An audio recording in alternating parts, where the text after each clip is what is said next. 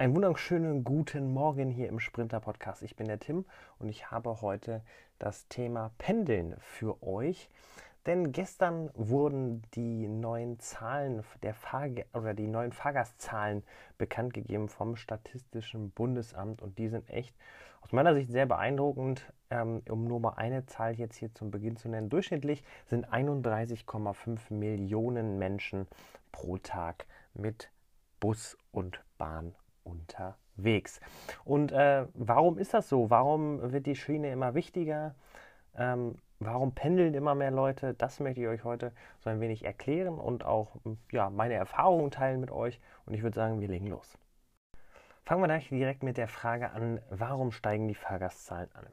Aus meiner Sicht hat das ganz klar zwei Gründe. Auf der einen Seite natürlich, dass ähm, viel, viele, viele, viele Strecken immer attraktiver werden oder vor allen Dingen im Fernverkehr immer attraktiver werden. Da haben wir auf der einen Seite natürlich auch die neue Strecke zwischen München und Berlin, die die Attraktivität zwischen diesen beiden Städten äh, für den Bahnverkehr deutlich ja, angehoben hat und deshalb auch super, super oft genutzt wo, äh, wurde in den ersten 100 Tagen. Da habe ich nämlich auch mal ein paar Zahlen mitgebracht. Die gibt es aber in einer anderen Episode. Und ähm, die zweite Sache, die ich noch einbringen wollte, also wie gesagt, die eine ist die Attraktivität und auch natürlich die Strecken, die dann teilweise schneller sind als der Autoverkehr. Und die andere Sache ist ganz klar die Zeit.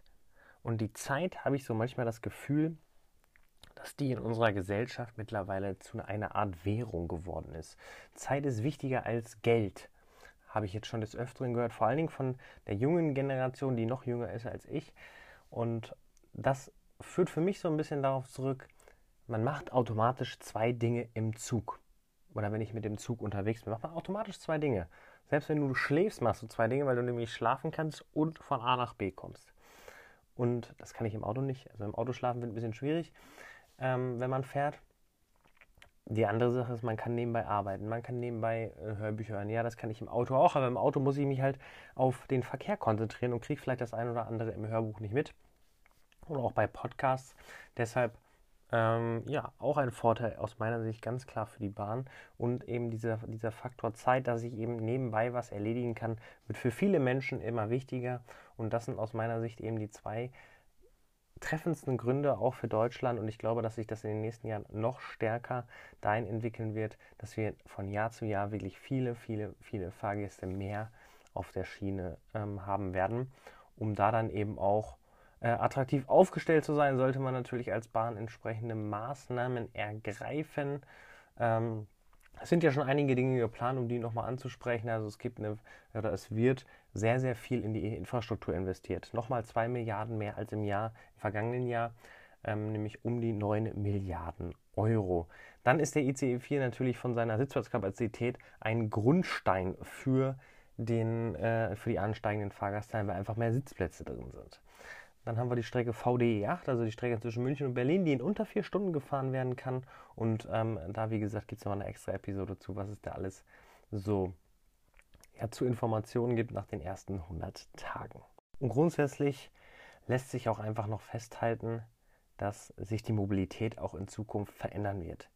Das heißt, man muss wahrscheinlich noch in kürzeren Abständen gucken, wie sich die Gesellschaft, wie sich das System verändert, um dann immer wieder neu zu justieren, neu sich darauf anzupassen, um dann eben bestmöglich aufgestellt sein im Mobilitätsmarkt. Und ich glaube, dass die Deutsche Bahn heute schon vieles richtig macht, aber an der einen oder anderen Stelle natürlich noch nachbessern muss und auch wird. Ähm, ich gebe einfach mal die Prognose ab für dieses Jahr. 82 Prozent ist das Ziel an Pünktlichkeit, um, um, bei diesem harten Fakt zu bleiben.